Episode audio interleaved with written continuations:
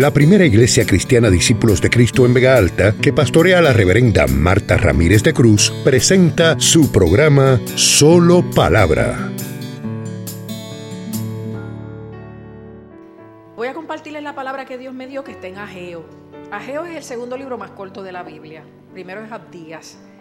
Y Ageo es bien particular porque cuando el pueblo llega después del cautiverio babilónico, para aquellos que sean más nuevos, después que Jeremías y otros profetas se cansaron por años, 20 años creo que estuvo Jeremías predicando, el posible castigo y el posible cautiverio que podría venir contra el pueblo de Dios si no se arrepentían, si no dejaban la idolatría, si no reordenaban sus prioridades. Y aunque Jeremías sufrió la salsa y el guayacán y se puso ronco de tanto repetir lo mismo, el pueblo no escuchó, no hizo ajustes, siguió siendo religioso de apariencia, siguió adorando a Dios y teniendo el templo y creyéndose que el templo era la garantía, pero sus caminos desdecían mucho de lo que era la voluntad de Dios.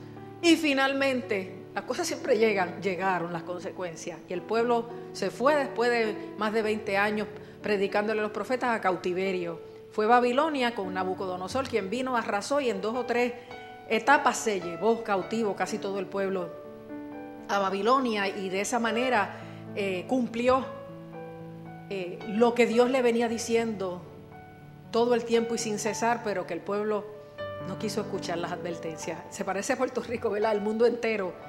La iglesia sabe que Cristo viene, pero se cree ya que es el cuento del lobo. Y hermano, Cristo viene ya. Si usted quiere más guerras, más pestes, más plagas, más cosas que aclaren el cumplimiento profético, si usted necesita más es que no conoce la Biblia. Las cosas llegan. Lo que Dios ha dicho pasa. Que Dios es paciente, sí. Como lo fue con el pueblo suyo, con Judá. Pero a los veintipico de años dijo, no quieren oírme, no quieren enderezarse, no quieren la bendición, pues yo voy a tener que corregirlos porque son hijos. Si no valieran nada para mí, que se fastidiaran, pero por cuanto los amo y son mi pueblo y son mis hijos, los voy a corregir para que sean lo que yo quise que fueran originalmente, luz a las naciones y ejemplo y testimonio a toda la humanidad de que yo soy Dios.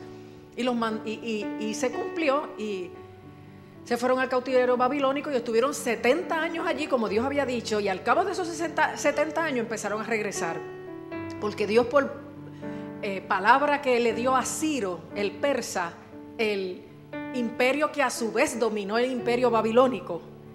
Porque déjame decirte, lo que tú haces a otro, después te lo hacen a ti. Y así como Babilonia le hizo eso a Judá y a muchos pueblos, después Persia se lo hizo a ellos. Y entonces vino el imperio medo-persa con Ciro. Y es Ciro quien abre las puertas y dice, todo el que sea del pueblo de Dios, todo el que sea de Judá, que vaya y que vaya con, toda nuestra ayuda y, y reedifiquen el templo, porque yo quiero tener al Dios de ellos a mi favor. Y esa era la política de Ciro, no era que era, eh, eh, en este caso no es, no es decir cristiano ni evangélico, no era que era temeroso de Dios, era que la política de estos imperios era tener contento a los dioses de todas las naciones a las cuales sometían. Y Ciro dijo, yo quiero tener a mi favor el Dios de los judíos y yo quiero dejar que vuelvan a su tierra y que reedifiquen y que oren a favor mío eh, allá donde vayan. Y salieron dos o tres grupos, primero con Zorobabel, luego con Esdras, y, llegaron. Y el entusiasmo, usted sabe, de cuando uno llega pompeado, empezaron a reedificar el templo. Y tan pronto vino la oposición y tan pronto vinieron fuerzas enemigas a tratar de cuestionar, de impedir, de estorbar, de desanimar, ¿saben qué pasó? Lo lograron. Quitaron la mirada de lo que Dios les había dicho de la visión original, de la promesa, y empezaron a mirar y a escuchar los enemigos y detuvieron la obra. Miren, la obra de Dios no se puede detener. En frío, en calor, en abundancia, en escasez, en tiempos buenos, en tiempos malos, la obra de Dios no se puede detener, porque es el reino de Dios sobre la tierra. Y todo pasará, pero las palabras del Señor no pasarán. Podrán venir gobiernos y partidos y reyes y gobernadores y todo lo que quieran. Pero lo de Dios permanece para siempre. Y precisamente es en lo adverso, en lo difícil, en, en la oposición que Dios se luce. Por eso usted, cuando más oposición haya, más créale a Dios. Porque usted tiene que tener esta mentalidad. Si el enemigo está desesperado y está tirando flechas a lo loco, es que él sabe. Porque aunque no es bíblico y es un refrán de pueblo, es cierto que más sabe el diablo por viejo que por diablo. Porque la historia se repite. Y si el enemigo está tan desesperado y usted lo ve, eh, redimiendo el tiempo, porque sabe que le queda poco, redima usted su tiempo y en el poco tiempo que le queda, cumpla su ministerio, haga la voluntad de Dios, apropiese de lo que es suyo, vaya a reclamar lo que alguien le ha quitado y le pertenece y, pelee por eso. No se quede cruzados de brazos. Eh, eh, no, no, no se duerma en los 10 segundos, como dicen. No se tire a un lado deprimido a llorar. Porque, mira yo que Estoy haciendo la voluntad de Dios, que voy a la iglesia, que tengo ministerio, que no fallo en mis diezmos y, Dios permite que me pasen estas cosas a mí.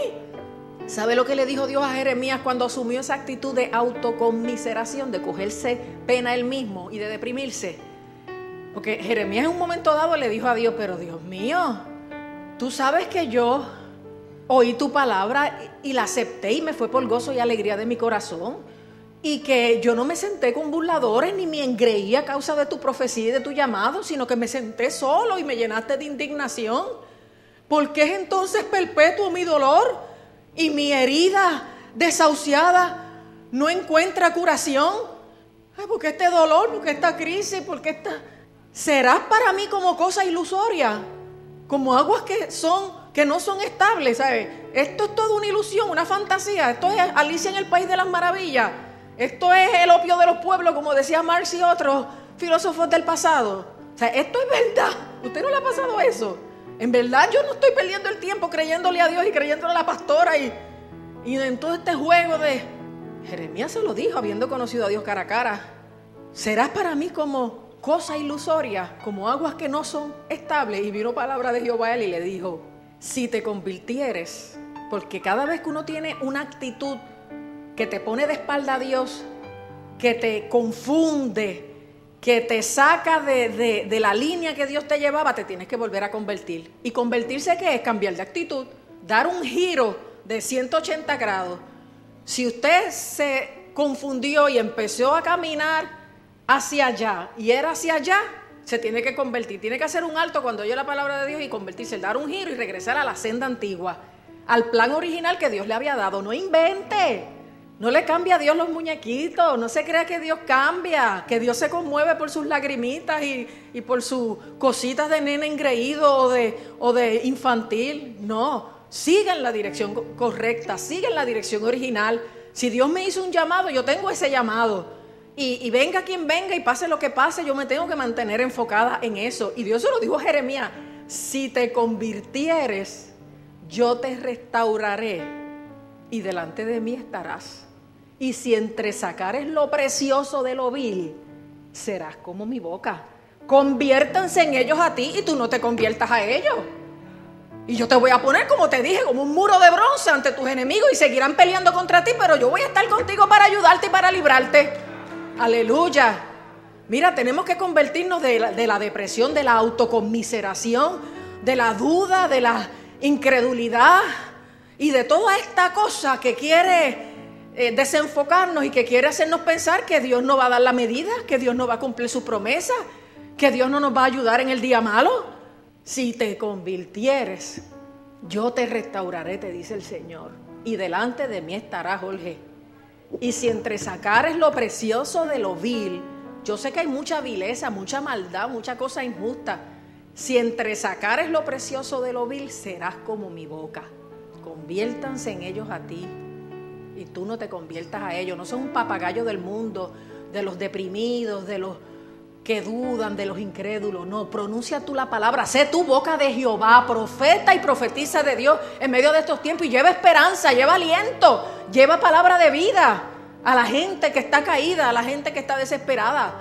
Yo sigo haciendo un llamado porque se ore por todo este sector tan grande del país que está con falta de salud mental y emocional. Hermanos, oren, eh, intercedan por los deprimidos, por los turbados, por los enfermos, para evitar los suicidios, para evitar que más gente cometa disparates, se autodestruya, destruya a sus familias, destruya eh, más esta sociedad. Y este pueblo llegó y pompeado, empezaron la reedificación, pero empezó la adversidad, empezaron las calumnias, empezó el ataque, empezó el enemigo, empezó la oposición y detuvieron la obra, pero no se quedaron cruzados de brazos, pues, porque como no se puede reconstruir todavía la casa del Señor, pues vamos a construir nuestras casas y metieron pecho, hicieron unas casas, dice Ageo, artesonadas, lujosas, tremendo. Y la casa de Dios abandonada. Y la profecía de Ageo, ¿saben qué es? Es una profecía que va dirigida a volver a levantar la imagen y la reputación de Dios ante las naciones. Porque el templo significaba la presencia de Dios en medio de su pueblo. Y el templo destruido como estaba era, un irritante recordatorio del pecado del pueblo y de las consecuencias de ese pecado. Y el hecho de no haber resuelto y, y terminado la reedificación que demostraba que todavía no estaban del todo en el centro de la voluntad de Dios, que no se habían dado cuenta cuál era el propósito de Dios, para qué vienen las correcciones, para qué vienen los temblores, para qué vienen los sacudiones, es para que uno se pare firme y haga lo que tiene que hacer y le crea a Dios y le pague a Dios y, regrese al lugar donde están las garantías, donde está la protección, donde está la bendición.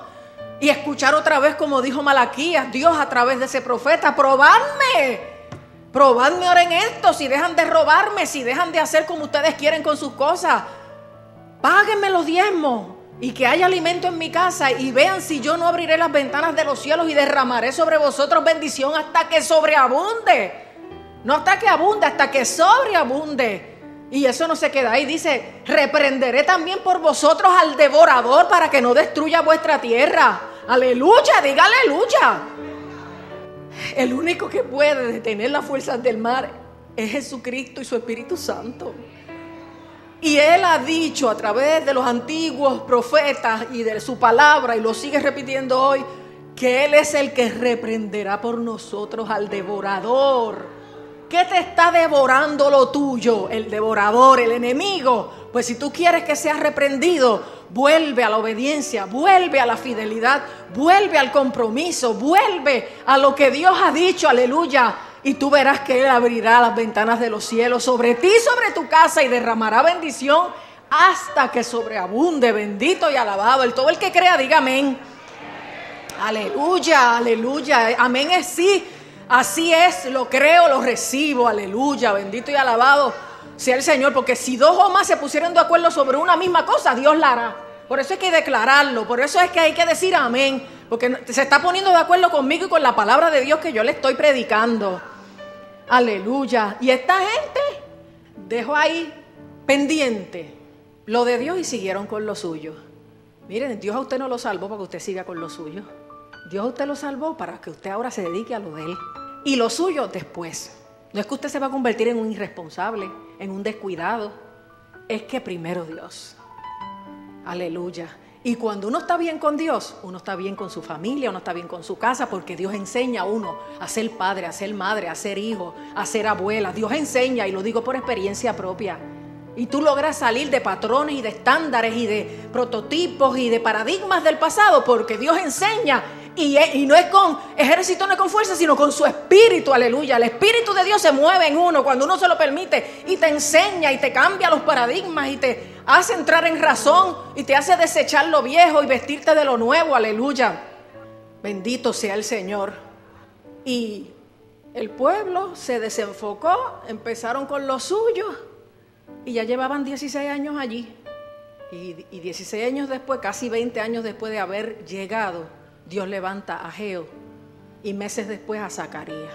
Y Ageo es quien le dice al pueblo, ustedes están preocupados porque siembran y la cosecha no es la que esperaban, comen y no se llenan, beben y no se sacian, cobran y es como si echaran el salario en saco roto, en un bolsillo roto, porque el dinero se le hace salir agua y no se acaban de dar cuenta de cuál es la razón.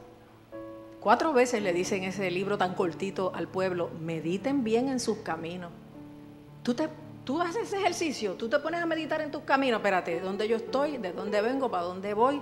Esto me salió mal, ¿por qué me habrá salido mal? Esto me salió bien. La próxima vez ya yo sé que así es. Estoy teniendo este problema, ¿Cómo llegó este problema? ¿Llegó solo? ¿Me lo envió Dios? ¿Me lo envió el diablo? ¿Me lo busqué? Meditad bien en vuestros caminos. ¿Por dónde vas? ¿Por dónde andas? ¿Cuáles son tus destinos, tus lugares de reunión, tus lugares de recreación? Meditad bien en vuestros caminos. Y Dios le decía al pueblo, cuando los llamaba a la reflexión, ¿saben lo que ustedes tienen que hacer?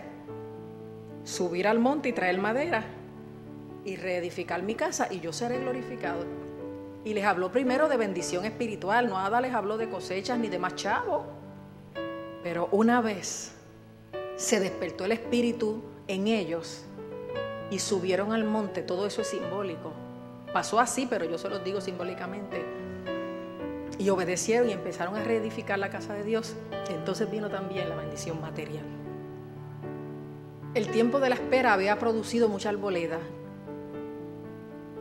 porque en la espera también hay fruto. Y en el tiempo de cautiverio parece que perdimos esos 70 años, pero Dios trabajó con el carácter de ese pueblo. Y Dios hizo descansar aquella tierra y Dios la hizo otra vez rebeldecer después que había sido puesta a fuego completa. Y Dios le dice al pueblo, suban al monte, como nos dice a nosotros hoy, vuelve a las alturas conmigo Sube al monte y trae madera, porque tenemos que ser cristianos de sustancia, de contenido, de madera, no plástico, ni de paja, ni de papel. Subid al monte y traed madera, como quien dice, hay unas alturas donde yo he hecho una provisión, hay que ir a buscarla. Pero la gente no quiere ni venir a buscar la bendición al templo y al altar. Usted no sabe cómo se sienten los ministros y los pastores cuando en tiempos de tanta crisis y de tanta necesidad de acercarse más a Dios, la gente entonces más se queda. Déjeme decirle, cubra a los pastores con eso, porque hay muchos que están pensados dejar el ministerio. Es frustrante dejar la vida y estar 24/7 conectado, porque es que uno no se puede desconectar parece que fuiste un, sábado al cine, parece que fuiste un domingo por la tarde a pasear por San Juan, pero tú no te puedes desconectar. Y es frustrante que ni siquiera, no digo que trabajen, que diezmen, todo lo que la palabra manda, que ni siquiera quieran llegar a la casa de Dios. En tiempos como el que estamos, las iglesias están vacías. ¿Qué te dice eso?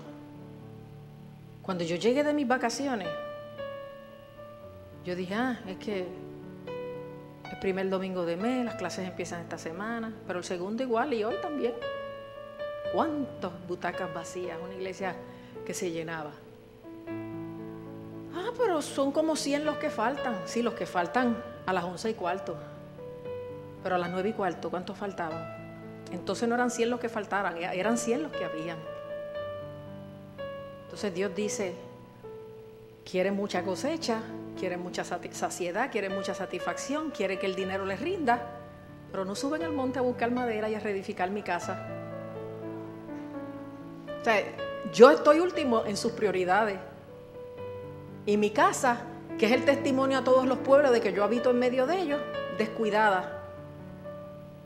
Y mi templo,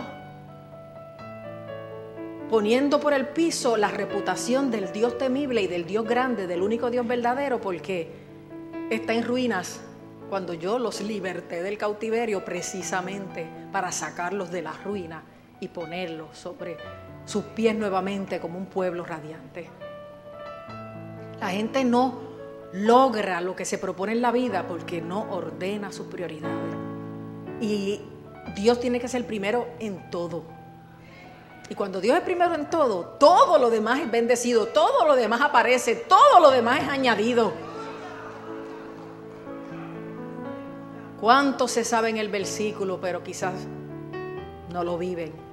Buscad primeramente el reino de Dios y su justicia y todas las demás cosas serán añadidas. ¿Por qué te afanas por el día de mañana? Tú estás buscando primeramente el reino de su justicia. Vendrá lo tuyo, viene. Y aunque parece que tarda, viene. Y si no viene de una manera, viene de otra. Si no llega el trabajo nuevo, llega la compra de alguien que te le envió. Aleluya. Dios es fiel, no he visto justo desamparado ni su descendencia que mendigue pan. Aleluya. Y Dios se lo dijo al pueblo, suban al monte, traigan madera, reconstruyan mi casa, mi casa, y yo me glorificaré. La primera casa, el primer templo que hubo fue el templo de Salomón. Primero el templo móvil, que era el tabernáculo, con Moisés. Después el templo de Salomón. Después el templo de Zorobabel, que es este que se estaba reedificando. Después el templo de Herodes, que fue el, engrandecimiento y la elaboración de ese templo que, que había quedado. Y ahora, ¿cuál es el templo que hay? Sí hay lugares, edificios donde nos reunimos y donde hay que reunirse. Pero el principal templo y la principal casa que hay que reedificar y en la que hay que reordenar prioridades es tu corazón. Porque somos templo del Dios viviente. Aleluya. Y Dios le decía eso al pueblo. Yo me glorificaré si ustedes hacen lo que tienen que hacer. Y qué lindo que el pueblo oyó. Fíjense que le habla a Zorobabel, líder gubernamental, y a Josué, líder sacerdotal. Fíjense que Dios habla a ambos poderes. Y ambos poderes tienen que oír palabra de Jehová y entender la voluntad de Dios y ponerse de acuerdo. Y ambos temieron a Dios. La palabra de Dios despertó su espíritu y arrastraron a todo el pueblo a la reedificación y todo el pueblo también despertó su espíritu y se animó a trabajar. Y después de, de 16 años detenida la obra, en cuatro años la acabaron. ¿Cuánto tiempo hará que Dios quiere darte unas cosas? ¿Cuánto tiempo hará que Dios quiere que ya tú disfrutes unas bendiciones o estés en unos ministerios? Pero tu desánimo y tu desenfoque y tu atención a la oposición y a las excusas te han dejado de hacer disfrutar desde hace tiempo unas cosas que Dios tenía para ti. Es entonces cuando, y con esto termino, cuando Dios le dice a el pueblo a través de Ageo, ustedes ven cómo quedó la casa, cómo está la casa, ¿verdad? Que, que fue una casa lujosa, impresionante, una maravilla lo que construyó Salomón. ¿Y cómo la ven ahora? Después de ser quemada a fuego, vandalizada y destruida, que no quedó piedra sobre piedra. ¿Cómo la ven? Y aún reconstruida era una cosa sencilla, porque era con los recursos de, de exilados, de gente que venía con lo mínimo. Y él preguntaba, ¿quién ha quedado entre vosotros que haya visto esta casa en su gloria primera? Si estuvieron 70 años en Babilonia, los que la hayan visto en su gloria primera tenían que tener más de 70 años. Por lo menos 75, porque un bebé no se va a acordar. Y se cree que Ageo era tan mayor que había visto la casa. El que profetizaba sabía. ¿Quién de los que están aquí le decía a Ageo, Dios a través de Ageo al pueblo, vio esta casa en su gloria primera? ¿No es ahora como nada delante de sus ojos? ¿Verdad que ahora lo que tenemos es nada comparado con lo que tú vivos? Pues mira, Zorobabel, gobernador, esfuérzate, dice Jehová, y tú, Josué, sumo sacerdote, cobra ánimo. Y todo el pueblo de la tierra, dice Jehová, y trabajad porque yo estoy con vosotros, dice Jehová de los ejércitos. Tenemos que animarnos porque Dios está con nosotros. Aleluya. Santo el nombre del Señor. Mi espíritu estará en medio de vosotros, no temáis, aleluya.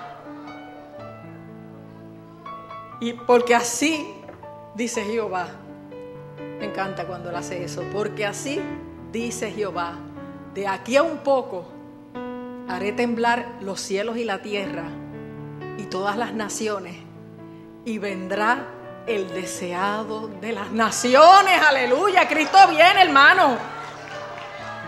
Y llenaré de gloria esta casa, ha dicho Jehová de los ejércitos. Mira, Ageo ni siquiera se estaba refiriendo a la primera venida, estaba profetizando de la segunda.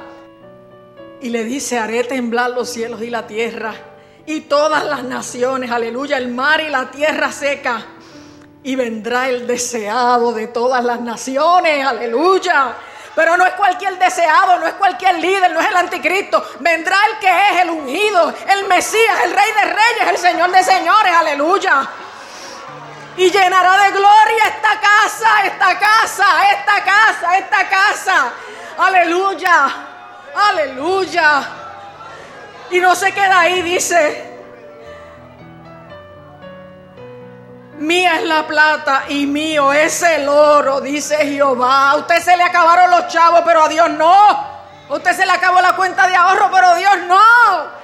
Aleluya, mía es la plata y mío es el oro, dice Jehová de los ejércitos. La gloria postrera de esta casa, de esta casa, de esta casa, será mayor que la primera, dicho Jehová de los ejércitos, y daré paz en este lugar.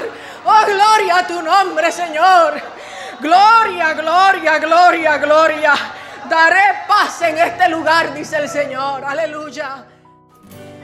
Para más palabra, nuestro culto comienza todos los domingos a las 9.15 de la mañana en nuestro templo ubicado en la carretera número 2, kilómetro 29.7 en Vega Alta. Para detalles e información adicional, conéctate a www.vegaaltaparacristo.com. Te esperamos. Dios te bendiga.